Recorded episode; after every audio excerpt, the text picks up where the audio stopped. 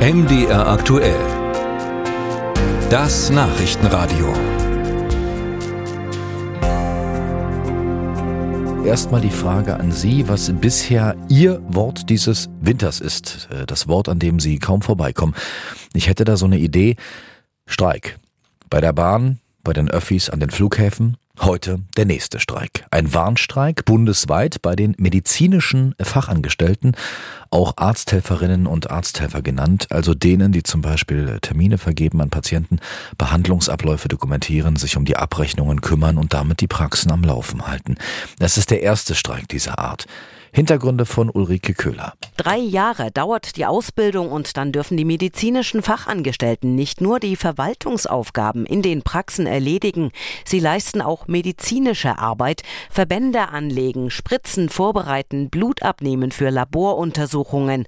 Das alles unter zum Teil enormem Zeitdruck, wie Hannelore König vom Verband der medizinischen Fachangestellten erklärt. Ja, die Stressbelastung der medizinischen Fachangestellten im Praxisalltag ist tatsächlich sehr hoch, weil sie auch häufig in ihren Abläufen gestört wird. Und leider erleben wir auch ähm, seit der Pandemie, dass Patientinnen und Patienten immer fordernder werden. Und die Bezahlung für diese verantwortungsvolle und stressige Aufgabe, die nennt König alles andere als angemessen, vor allem bei Berufsanfängern. Aktuell liegt das Gehalt bei 13,22 Euro und somit nur knapp über dem gesetzlichen Mindestlohn.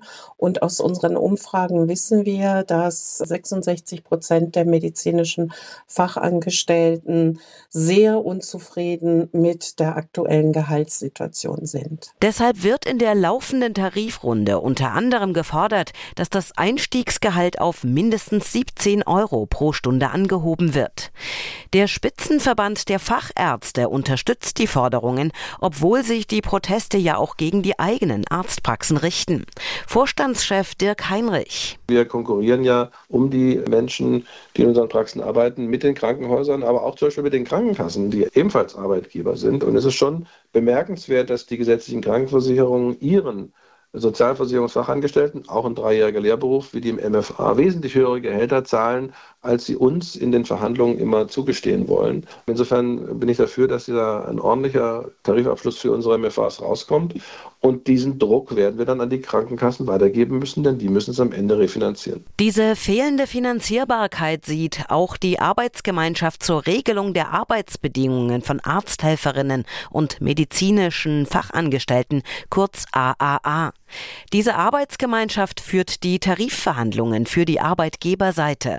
Vorstand Erik Bodendieck. Auch die Arztpraxen unterliegen den normalen Kostensteigerungen. Wir haben für dieses Jahr roundabout 4 Prozent äh, draufgelegt bekommen von den Krankenkassen. Und wenn dann zwischen 12 und 17 Prozent Gehaltssteigerung für die MFA gefordert werden, das funktioniert einfach nicht. Heute läuft die nächste Verhandlungsrunde begleitet vom Warnstreik der medizinischen Fachangestellten. In vielen Arztpraxen sind die Empfangstresen deshalb unbesetzt, eine Notversorgung sei aber sichergestellt.